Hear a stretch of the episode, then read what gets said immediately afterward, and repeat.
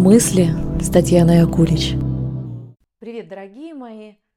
Сегодня этот выпуск я хочу посвятить своей маме и поблагодарить ее за то, кем я стала, и за то, что здесь, сегодня и сейчас я могу с вами делиться своими мыслями. Этот выпуск я хочу назвать «Отстаньте от себя» или «Отстаньте от своей мамы». Этот выпуск для вас, если вы привыкли себя совершенствовать, переделывать, если вы требовательны к себе – этот выпуск для вас, если вы цепляетесь к своей маме, вы желаете для нее всего самого лучшего и склонны доказывать ей, что так, как она живет, это неправильно и ограничено. Давайте по порядку. Почему вообще столько разговоров о маме? Смотрите, когда речь идет о маме, то подразумевается не реальная мама, а образ и представление, которое сформировалось у вас в процессе того, когда мама совершала уходовые действия за вами и когда она с вами взаимодействовала. И возможно, что это даже была не мама, а опекун или человек ее заменяющий.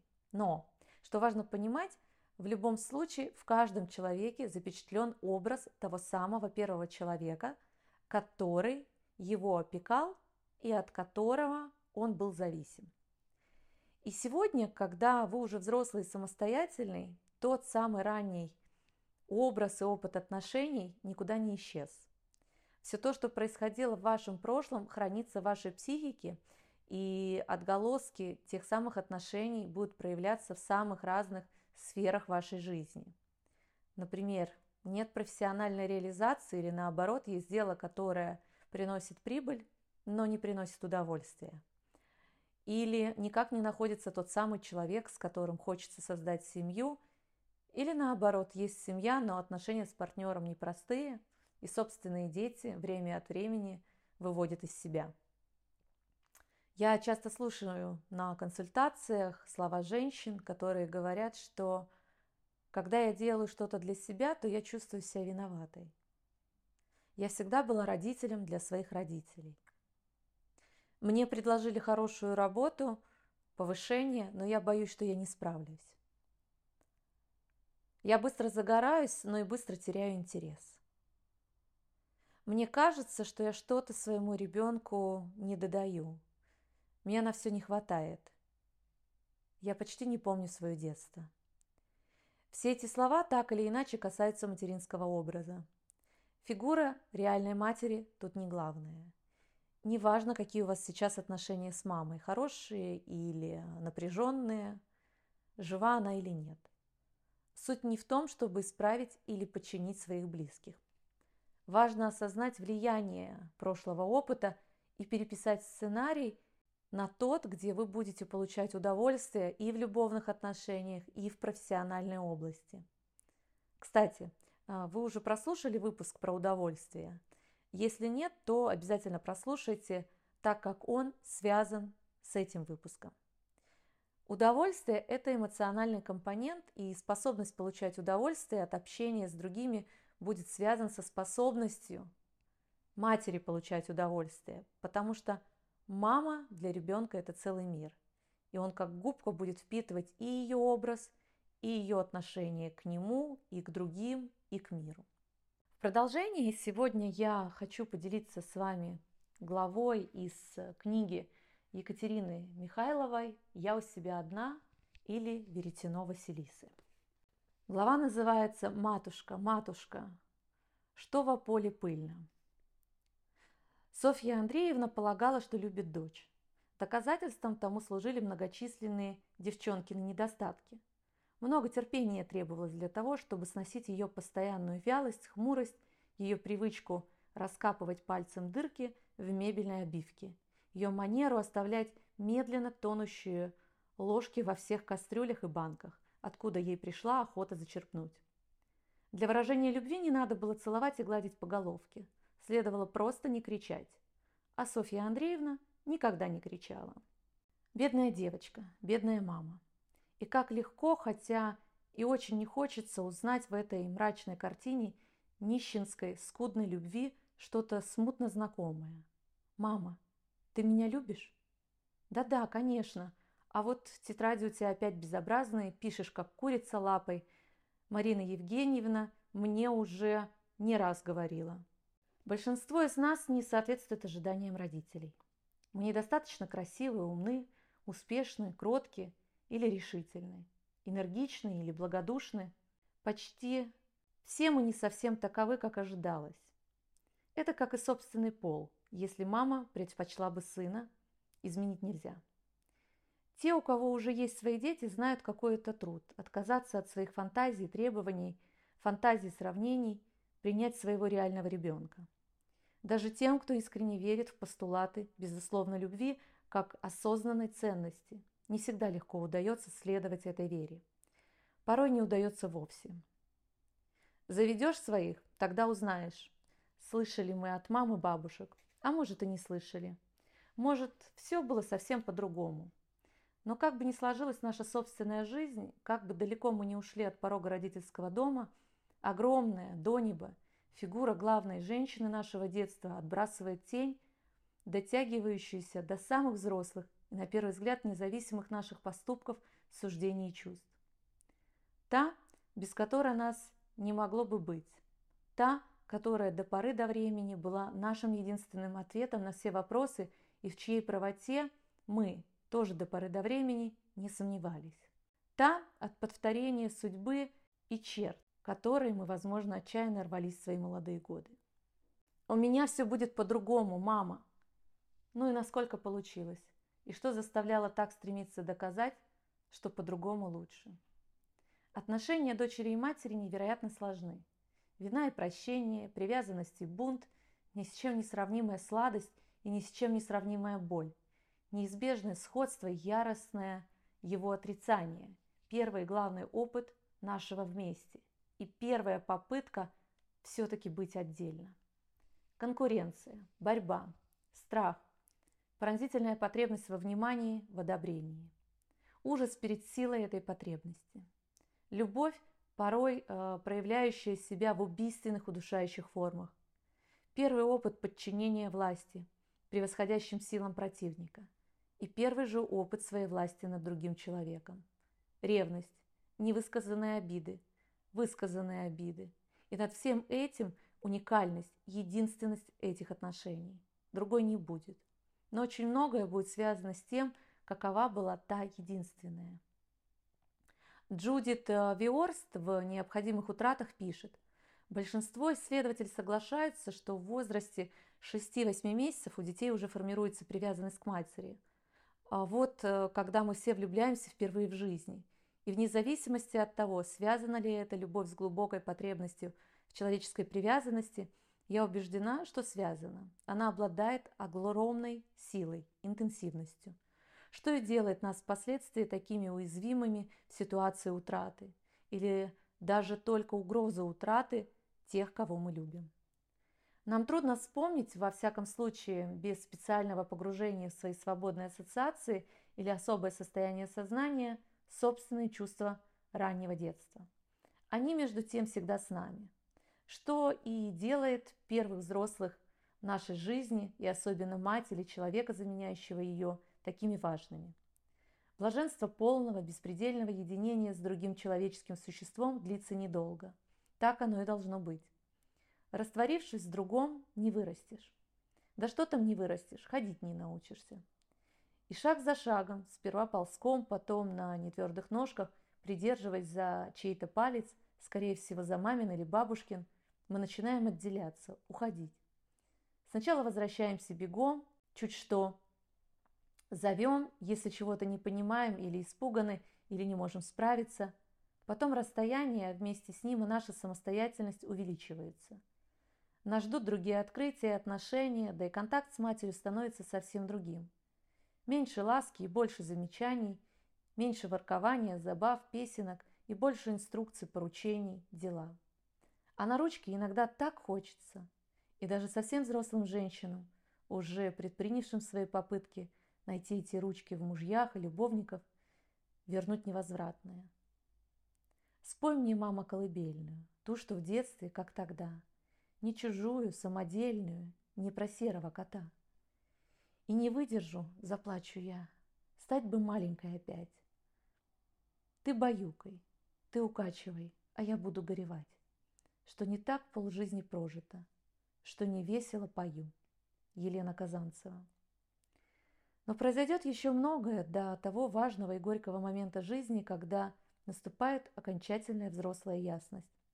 Как бы ты ни была испугана или беспомощна, как бы ни нуждалась в этих коленях или прикосновении, какой бы отчаянной ни была твоя тоска по ней, все кончилось. Мамочка не придет. Не придет, даже если когда-то бросалась утешать и помогать по первому знаку. И тем более не придет, если никогда этого не делала, не умея и не желая. Не потому даже, что ее нет на свете. Возможно, она жива и в добром здравии. Просто магия материнского всемогущества кончилась. Надежда, что мать на этот раз не сделает замечания, утешит, кончилась, а вместе с ней иссяк ядовитый источник разочарования. Вера, что ее терпение и поцелуй могут исцелить любую боль, кончилась. Все больше ситуаций, когда она сама нуждается в помощи. Любовь изменилась и больше не основана на зависимости и нужде, страхе, неодобрении или мечте о том, как она наконец все поймет. Как перестала быть смертельной ее критика, так и похвала утратила свою неповторимую сладость. Она всего лишь человек, такая же женщина, как ты. Она может поддержать и помочь всего лишь как другой взрослый, и не больше. Матерями ее много раз, становясь отдельным человеческим существом в самом начале, не находя ее рядом в детских ситуациях, когда отчаянно в ней нуждаемся. Освобождаясь от ее власти и авторитета, узнавая ее как человека, а не только как свою мать. Отрицая сходство с ней словом и делом до поры до времени, пытаясь получить недоданную ею у других людей – любовь мужчин и женщин. В отношениях с ней, первых отношениях человеческой жизни заложено зерно будущих любови и страхов, иллюзий и реального умения справляться с жизнью. Меня часто спрашивают, что, неужели на самом деле отношения с материнской фигурой так важны?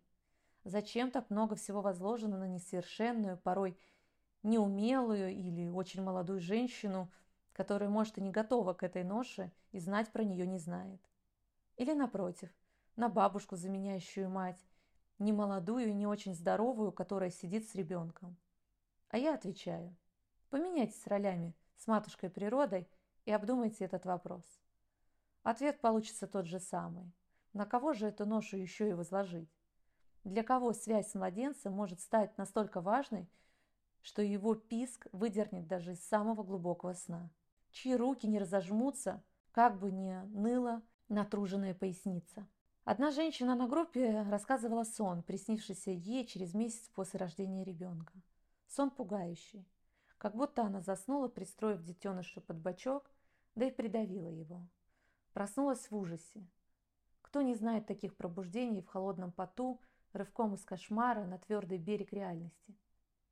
Последним кадром сновидения было бездыханное тельце, которое она трясет, пытаясь оживить.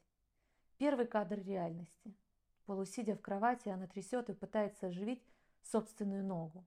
Дитя мирно спит в своей кроватке. Я бы обратила здесь внимание не столько на страх причинить вред ребенку, хотя под этой маской действительно часто разгуливают непропущенные в сознание агрессивные импульсы, и рассказ Чехова «Спать хочется» описывает не только поведение несовершеннолетней няньки-убийцы. Но в этом сновидении мне кажется более важным то, что ребенок ощущается частью собственного тела – Ноге, видимо, в прерывистом сне молодой мамы было неудобно. Мне плохо, равняется, ему плохо, и наоборот. А если мне хорошо, ему хорошо, и наоборот. То что может быть отдельно, когда мы почти одно? Если это так для взрослой женщины, а так бывает, и очень многие мамы маленьких детей знают и хорошо описывают это благорастворение первого года, это сияющее слияние, то какой же интенсивности переживаний испытывает дитя – и если ранний опыт безопасности, тепла и доверия так важен, а это так, что подтверждается десятками экспериментов и клинических наблюдений, то от важности материнской фигуры никуда не денешься. В сущности, ею может работать и отец или дедушка хотя бы на полставки. Правда, работа эта тяжелая, малооплачиваемая и пока у мужчин престижно не считается. Так что опыт работы мамой бывает связан с какой-то необычной, драматичной ситуацией или речь идет о молодом отце с следующим западным нормам. Как бы там ни было, последующий женский почерк, и в частности важнейшие для женщины умения терять и не саморазрушаться, пресловутая женская живучесть прямо связаны с первым нашим серьезным расставанием. Утрата ощущения единства, слияния с матерью. Так надо. Естественное, правильное отделение происходит не в одностороннем порядке. Ребенок стремится к самостоятельному исследованию коврика, комнаты, мира. Мать может отлучиться на минутку, может быть уже достаточно ее голоса, а вот уже можно рискнуть выбежать из дому, если надежный человек придет посидеть на часок-другой. И даже тогда ситуация драматична. И даже тогда вынужденные расставания с матерью могут быть болезненными для обоих. Мне часто случалось работать в группах с довольно распространенной ситуацией. Необходимость отдать ребенка в детский сад или бабушке, переживание вины и тревоги по этому поводу. Ребенок рыдает и цепляется за мамины ноги, мама рыдает и сама же отдирает эти самые ручонки, чувствуя себя последней ехидной. А если у мамы был опыт вынужденного расставания со своей матерью, то она воспринимает ситуацию ее глазами и сердцем. Себя двух- или трехлетней. Это ее бросают, отрывают от единственного источника ощущения безопасности. Это ее предают те самые руки матери, это она покинута навсегда, потому что для маленького ребенка понятие «скоро» или «вечером» слишком абстрактно. Травма? Да. Но сколько бывших девочек и их детей через это прошли в той или иной степени и без совсем уж тяжких последствий? значит, вынужденный отрыв от матери все-таки в каких-то случаях компенсируется, все-таки психологически переносим. Джудит Виорст а, объясняет разницу в последствиях так. Если эти моменты окружены более широким контекстом надежных, предсказуемых отношений любви и привязанности, мы это переживаем. Разумеется, с болью, но без непоправимого вреда. Работающие матери и их маленькие дети зачастую убеждают нас в том, что и в этих обстоятельствах возможность формирования устойчивой, основанной на любви и надежной взаимной привязанности. Но когда сепарация нарушает первичную привязанность, крайне трудно создать основу для доверия, развить в себе убеждение в том, что в последующей жизни мы сможем и заслуженно найти людей, не безразличных к нашим потребностям.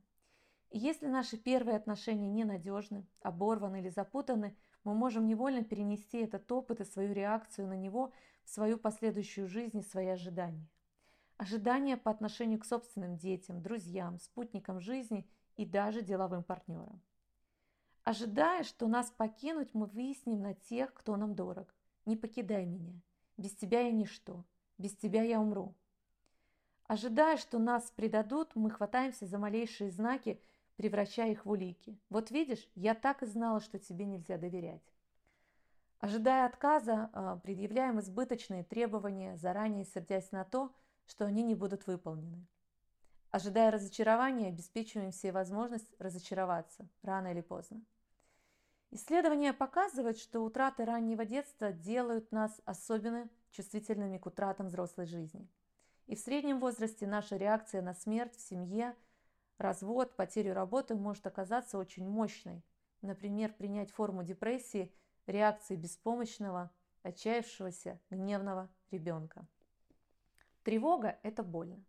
Депрессия – это тяжело. Возможно, не переживать утраты безопаснее. И хотя мы бессильны предотвратить смерть и даже разводы, как мы были бессильны сделать так, чтобы мама не уходила, мы можем развить стратегии защиты от боли утраты. Одна из таких защит – эмоциональная отстраненность, отчуждение. Мы не можем потерять того, кто нам дорог, если нам все равно. Ребенок, который страстно хочет, чтобы мать была с ним, и чья мать снова и снова не с ним, может извлечь из этого опыта урок. Любить и нуждаться в ком-то больно. И в своих будущих отношениях он может ожидать и давать поменьше, стремиться не вкладывать почти ничего, отстраниться, не вовлекаться, окаменеть. Другая защита от утраты может принять форму коммуникативной потребности заботиться о других. Вместо переживания боли мы помогаем тем, у кого болит. И творя добро, мы идентифицируемся с теми, о ком заботимся. И они и мы тем самым перерабатываем свое старое чувство беспомощности и ужаса от того, что никто не придет и не поможет. Третья стратегия – преждевременная автономия. Мы претендуем на независимость слишком рано. Очень рано мы учимся не позволять нашему выживанию зависеть от любви и внимания других. Мы облачаем беспомощного ребенка сверкающую броню самодостаточного взрослого. Утраты раннего детства могут существенно повлиять на то, как мы переживаем необходимые утраты последующей жизни. Так и получается, что каждая вторая работа на женских группах про маму. То есть на самом деле про маму, потому что начальная постановка вопроса может быть совсем даже и про другое. Не могу простить изменившего мужа. Хочу научиться отказывать людям в просьбах о помощи, если это нарушает мои границы и превосходить возможности. Страшно боюсь потерять свою работу. Только в этой большой компании чувствую себя в относительной безопасности. Только пока принадлежу этой отлаженной системе, хоть как-то защищена.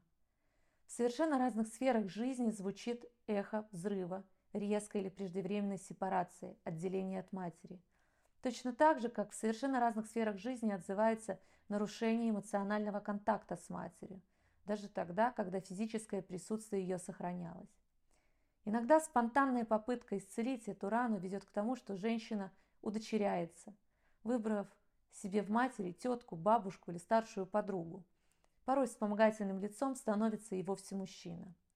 Этими сюжетами а, полным-полна наша взрослая жизнь, и здесь есть одно неприятное обстоятельство. Чем болезненнее и раньше случилась изначальная поломка в отношениях с матерью, тем хуже осознается связь с нею последующих привязанностей, конфликтов и неудовлетворенных потребностей. Классическая психоаналитическая мысль о том, что муж или любовник воплощает фигуру отца, недоступного в качестве сексуального объекта, по-прежнему живет и побеждает, и находит частичное подтверждение во многих женских историях. Но эта мысль старая, многократная, разнообразно описанная, уже ставшая частью психологического фольклора, как и, и зеркально отражающая ее тема поиска мамочки в жене, уровень освещенности здесь таков, что для самостоятельных поисков и открытий осталось не так уж много места. Драматические и порой отчаянно сложные отношения женщины с матерью, конечно, не исчерпываются простой конструкцией «дочка, соперница мама в борьбе за внимание и любовь папы».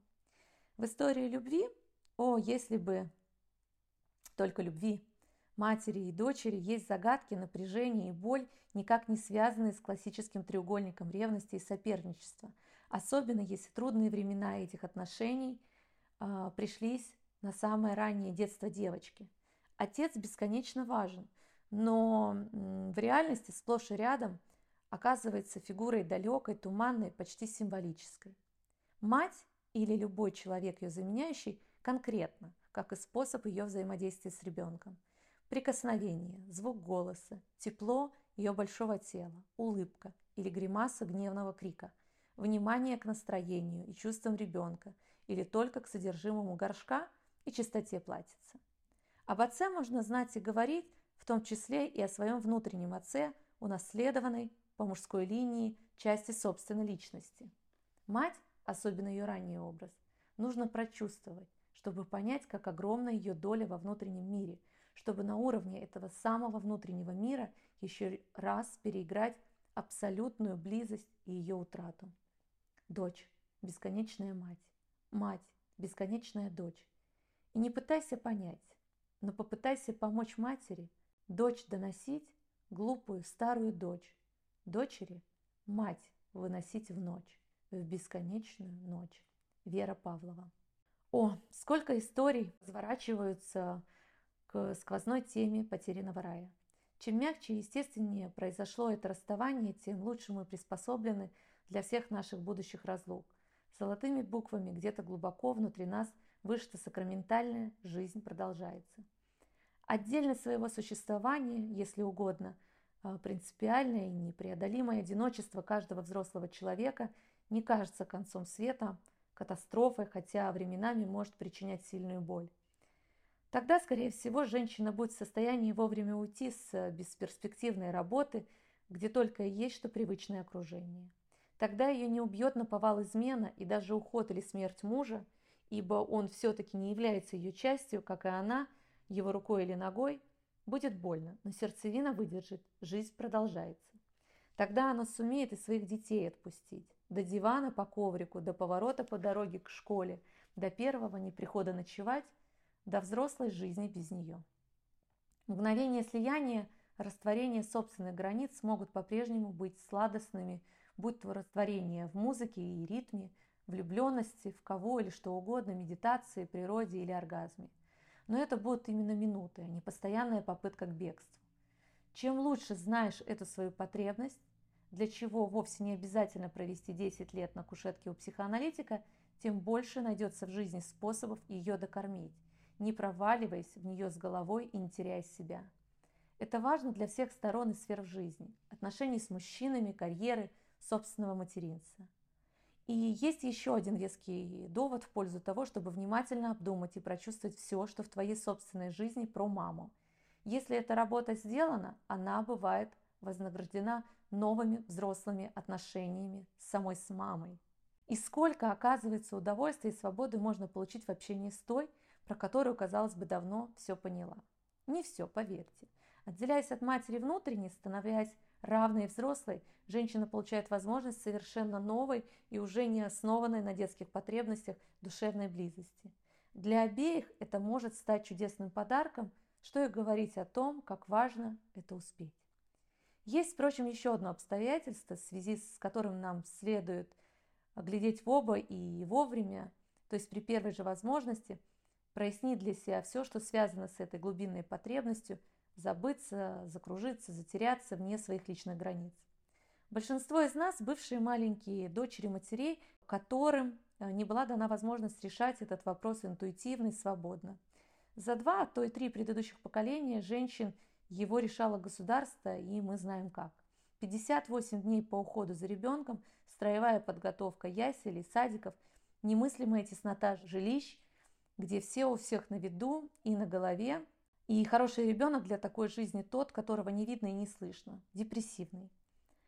Нарушен естественный порядок смены поколений. Старые дерево губят подлесок, подлесок губит старые дерево. Им не разойтись. Они взаимно ускоряют свой без того недолгий срок на жесткой земле. Кто-то должен э, выбыть из этого противоестественного симбиоза. Именно физически выбыть, потому что ареал обитания нам не изменить.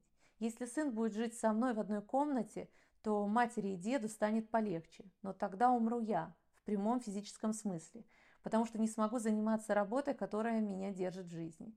Если все останется по-прежнему, то первой выйдет из игры, назовем это так, моя мать, еще задолго до лучезарного 2000 года, а сын сойдет с ума.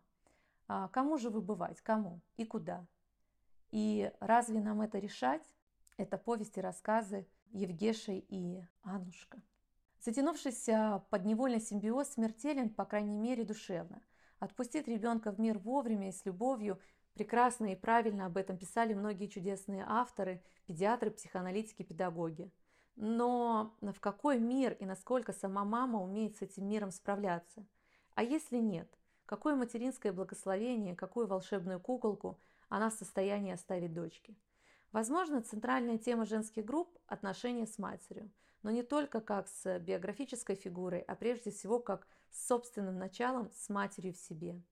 Рана, нанесенная женской душе, искажение материнской роли на протяжении нескольких поколений – это одна из неоплаканных потерь нашей культуры. И в силу нынешних приоритетов этой самой культуры оплакать ее некому, кроме нас самих до двух-трех десятков пишущих женщин – умеющих сказать поминальное слово за других, за всех, кому говорить и быть выслушанными не дано. Мне очень много дала для понимания этой темы жесткая, сухая, как бы даже наукообразная, но напоенная сдержанным гневом работы питерского антрополога Светланы Адоньевой «Материнство. Мифология и социальный институт». Там рассказывается, как дело было, и с тихим ужасом узнаешь детали этого самого дела, складывающиеся в знакомые до отвращения картинки. Вопрос о производстве людских ресурсов становится государственным делом. Именно на этой практической закваске всходят советские социальные пироги.